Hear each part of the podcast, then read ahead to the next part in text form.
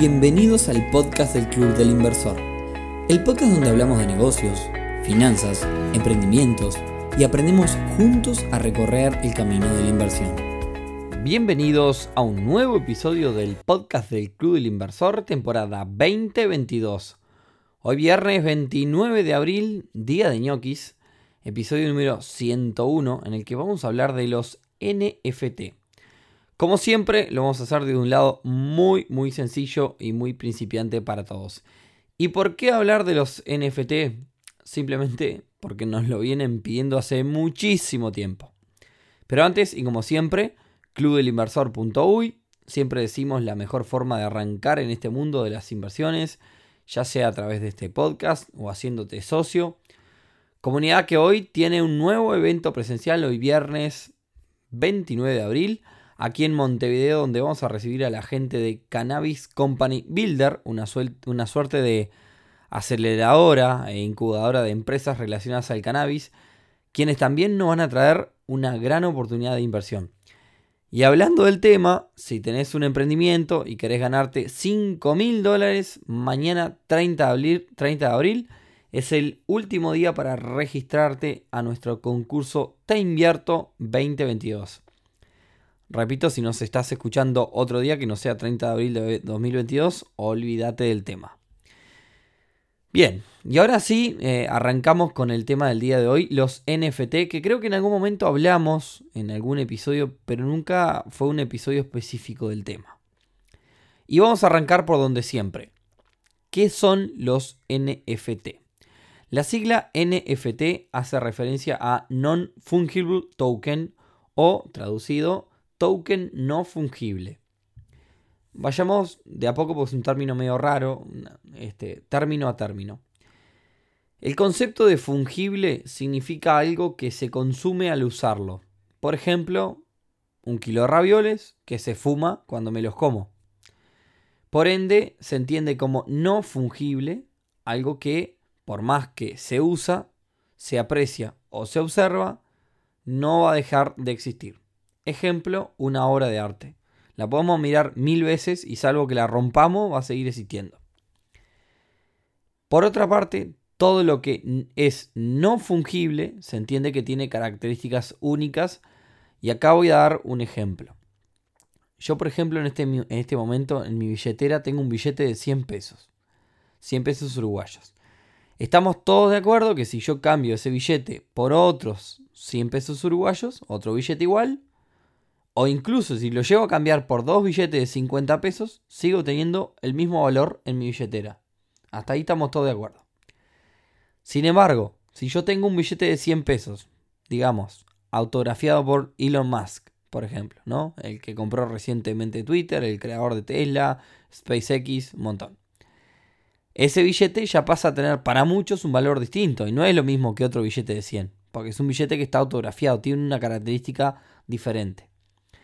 Esto sucede, por ejemplo, con las obras de arte. No hay dos Mona Lisas diferentes. Puede haber réplicas, pero la Mona Lisa original es una y no se puede cambiar por, digamos, dos Picassos que serían el mismo valor. No, no se puede pasar, no, eso no se puede hacer. Ahora que tenemos clarísimo el concepto de no fungible, pasemos al otro término que falta, que es el término token. Y ahí es donde se conecta con el mundo de las criptomonedas. Resulta que los NFT están creados mediante la tecnología de cadena de bloques o la famosa blockchain. Que para no hacerla larga, quizás otro día hacemos un episodio solo de blockchain. Para no hacerla larga, digamos que es un mega registro de activos digitales descentralizado. Como si fuese un libro contable de una empresa donde se registran todas las transacciones. Así que es un mega registro de activos digitales repartidos por todos lados y es el mismo registro, la misma blockchain, es la misma cadena de bloques que utiliza el mundo de las criptomonedas. Por eso es que está relacionado a este mundo. Ahora, la diferencia de las monedas virtuales con los NFT es que si yo tengo un Bitcoin y después compro otro Bitcoin, estoy adquiriendo un bien que es igual. No hay diferencia. Sin embargo, los NFT, como yo les decía, no pueden ser cambiados por algo del mismo valor y de alguna forma no pueden dividirse y tienen información, además de ser un activo digital, digamos, tradicional como lo, las cripto, tienen información sobre quién lo hizo y quién lo posee. ¿Está? Entonces es diferente a una criptomoneda. Eh, en el activo digital es diferente. Eh, y no, no, puede ser cambiado por otro, o sea, es, es único. A eso voy, que, es diferente de tener un Bitcoin y comprar otro, que al final del día es lo mismo. Pasando, pasando raya, y dicho de forma más fácil todavía, los NFT son una especie de título de propiedad de un elemento digital, en donde la clave es esa, el sentido de la pertenencia y creación de dicho elemento digital. Bien, ¿qué ejemplos de NFT? Me anoté un montón de preguntas para ir armando una guía para que todos podamos entender. Eh, siguiente pregunta, ¿qué ejemplos de NFT podemos llegar a dar? Bueno, el tema de los NFT no se queda con el tema de las obras de arte. Pueden ser una canción, puede ser un sonido, puede ser una foto, incluso un tweet. Sí, eh, por ejemplo, si repasamos el concepto de NFT, una publicación de Twitter es un hecho digital que tiene un propietario, tiene un creador y que quizás, digamos, tiene alguna particularidad porque quizás fue un tweet que cambió alguna realidad y por eso adquirió un valor especial. Quizás fue un tweet de, no sé, de Trump, este, que creo que ahora la cuenta de Twitter la tiene bloqueada, pero de Trump declarándole la guerra a China, supongamos, ¿no? Este, y eso obviamente cambia el orden mundial. La pregunta es, ¿puede haber un creador y un propietario diferente? Sí, sí, como todo. O sea, puede ser alguien en el que en el mundo real, el que construye la casa es el creador de la casa y el propietario puede ser otro. Así que si fulano creó una obra de arte y se hizo muy famoso, puede venderla y que cambie el propietario. ¿Qué pasa si le hago captura de pantalla a un dibujo? Por ejemplo, ya hablando de que estamos hablando que puede ser un dibujito. ¿Yo tengo el NFT? No. Esa es la pregunta que se haría mucha gente, ¿no? Si le hago captura de pantalla a ese dibujo, lo que estoy teniendo es una réplica del dibujo, pero recordemos que el activo digital está registrado en esta famosa cadena de bloques, el registro este del que les hablé, a nombre del propietario, y ahí está la clave del sentido de pertenencia. De la misma forma, puedo tener una réplica de la Mona Lisa, por ejemplo, pero no, nunca voy a tener la original a menos que, que la compre, ¿no? Para que vean hasta dónde llega esto, eh, hay varios NFT que han sido récords. Eh, hay uno que se llama. Eh, el nombre es así. Búsquelo en Google. Every Days, The First 5000 Days. Every Days, en, todas las casos, todos los casos con Y. The First, como el primero en inglés. Búsquenlo, lo van a encontrar enseguida. Y se vendió por, atenti a la cifra, 69 millones de dólares. ustedes me están escuchando, pero para que se hagan una idea de, este, de esta imagen, es una imagen cuadradito con miles de micro cuadraditos. La verdad que es algo por lo que yo no pagaría ni medio dólar, pero bueno, por algo yo no tengo 69 millones en mi cuenta. Eh, después hay otro que estuve investigando, se vendió por 90 y pico de millones de dólares, o sea que para que tengan una idea, este mundo eh, se, se ha ido muy, muy, muy arriba. Bien, ¿Por qué un NFT entonces puede tener o puede valer tanto? Bueno, quizás eh, puede ser por el lado del libre comercio descentralizado y seguro a través de esta blockchain. Eh, es bravo que los simples mortales como nosotros podamos acceder a subastas de piezas de arte, por ejemplo, tan libremente. Eh, yo nunca participé de una subasta de, obras de millones de dólares, sin embargo, es bastante fácil poder acceder a, digamos, a una venta de diferentes NFTs eh, creo que esto ya lo comenté, pero hay una web que se llama, escuchen, búsquenla en Google también, OpenSea. OpenSea, todo junto. Que es algo, OpenSea.io. Que es algo así como el mercado libre de los NFT. Eh, literalmente hay tipos que han vendido dibujitos que sin demerecer los hace mi sobrinita en Paint por cientos miles de dólares. O sea, hay personas que han vendido cosas que yo no entiendo cómo pueden valer tanto. Pero repito, por algo no tengo millones de dólares en mi cuenta. Pero lo que hay que decirlo, hay que decirlo. Y si no me creen, vayan a verlo. OpenSea.io, vean lo que valen algunos FT, miles de dólares. Y son, algunos son dibujos lindos, pero son dibujitos. O sea, eh, son cosas, bueno, muy extrañas. Este, para, para, los que todavía no estamos de lleno en este mundo de los NFT. Entonces la pregunta que, digamos, que, sale es, ¿tienen verdadera utilidad estos NFT? Y acá tenemos que entrar en algunas de las aplicaciones que se le ha encontrado a este sistema. Y acá sí creo que eh, empieza a haber creatividad y empieza a haber valor atrás de todo este sistema de los NFT. Por ejemplo, eh, buscando información para hacer este episodio estaba leyendo eh, un ejemplo de un juego de autos. Es un videojuego en el cual, por ejemplo, para jugar hay que tener un autito digital, que, o sea, uno de los personajes del juego, los, personajes del juego son autos, ¿está? Y para jugar a ese juego hay que tener uno de esos autos. Cada uno de esos autos es un FT, es un NFT. Pero atentos a esto, eh, esta gente del juego manifestó que van a crear 100 personajes como estos, solamente 100, ni 1000 ni 2000, 100, para jugar a este juego. Todos van a ser NFT. Y para jugar a este juego va a haber que tener uno de esos 100. Esos 100 los van a subastar. Si no compras ninguno de esos 100, no vas a poder jugar ese juego. Así que estos autitos digitales en forma de NFT, al final del día, terminan, eh, eh, digamos, terminan adquiriendo un valor terrible.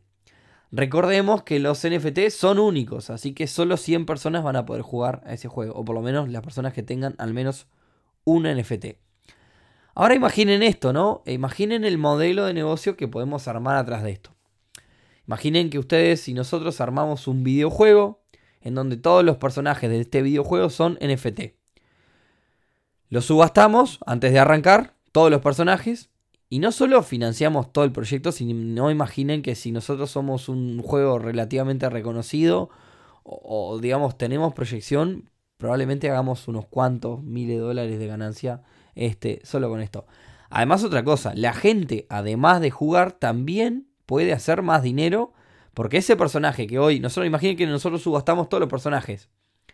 Y ese personaje que hoy la gente compra, quizás eh, puede, no sé, mediante ir jugando, puede ir subiendo de nivel o ganando batallas y mejorando sus habilidades o adquirir nuevas habilidades. Y mañana quizás esa persona que hoy nos compró ese personaje, que en la primer subasta, después de jugar ese NFT, ese personaje mejoró sus habilidades y quizás lo, lo vende de forma más cara se dan, cuenta que esto abre un mundo enorme atrás de esto, ¿no? Un negocio donde yo compré un personaje un juego, lo, mejoré y después lo vendo más caro, ¿no? Eh, pasa a de alguna forma monetizar un montón el mundo de los eh, videojuegos. Bien, la pregunta siguiente es, ¿cómo funcionan los NFT? o en definitiva, ¿puedo crear mi propio NFT? Bueno, como dijimos, los NFT son al final del día un activo digital y, sí, la realidad es que sí puedo crear uno, eh, un NFT propio si tengo los conocimientos informáticos para hacerlo. Obviamente tengo que acceder de alguna forma a la blockchain, a esta cadena de bloques donde va a estar todo registrado. Eh, de hecho, creo que esto en algún momento lo, lo dije en el podcast o no sé si en el Instagram, pero bueno, lo voy a repetir. Imaginemos que hoy tenemos una empresa y vale 100 mil dólares. Lo estoy llevando a ejemplos bien en criollo para que entendamos un poco el, uso que se le puede dar a estos sistemas. Nosotros tenemos una empresa que vale 100 mil dólares. Y queremos vender el 20% de la empresa. ¿Para qué? Para comprar maquinaria. Necesitamos 20 mil dólares, entonces decimos, está, vendemos el, el 20% de la empresa por 20 mil dólares. Yo perfectamente puedo crear en la blockchain 20 tokens de, que, que, que de alguna forma cada uno se llame acción de mi empresa y si vos me das mil dólares, yo te doy uno de esos tokens.